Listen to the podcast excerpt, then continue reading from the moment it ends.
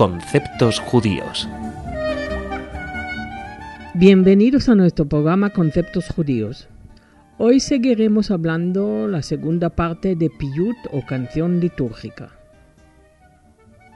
Israel Davison, nacido en el año 1870, en la introducción a su tesoro de poesía hebrea medieval, escribe, Aún pasarán muchos años y será necesario dedicar mucho trabajo antes de que el contenido de los innumerables manuscritos sea asequible afirma que una enumeración aproximada eleva el número de poetas a 2843.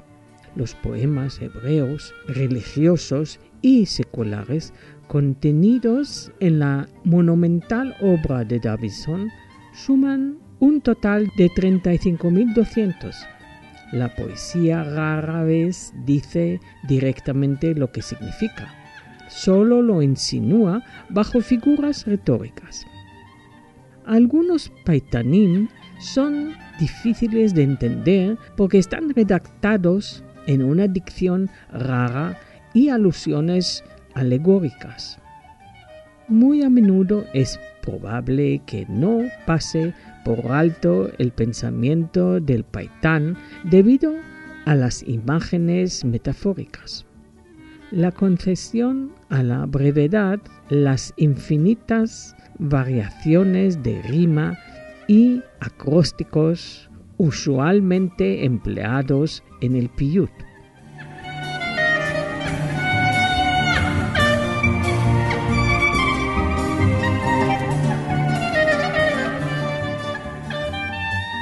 Se citan expresiones bíblicas en todo momento y se insinúan continuamente temas talmúdicas midrashicas, de modo que sin una referencia frecuente de los antiguos clásicos del hebreo, el lector no puede apreciar plenamente los piyutim.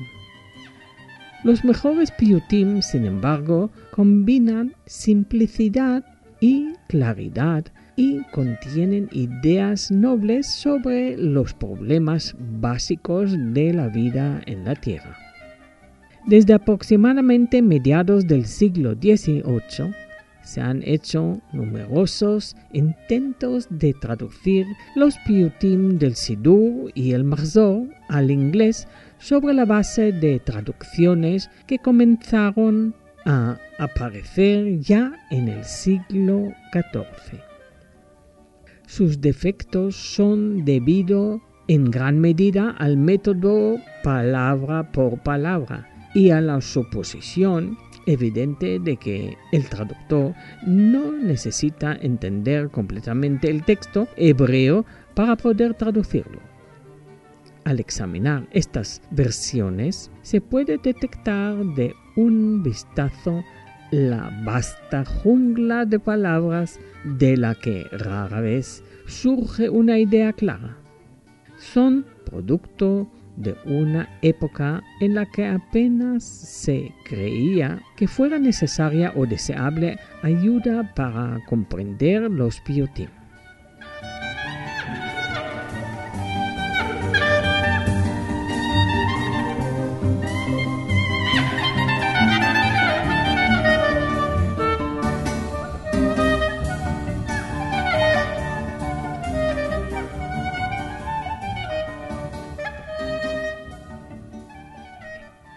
Y se los entregaban a la gente sin notas, sin comentarios.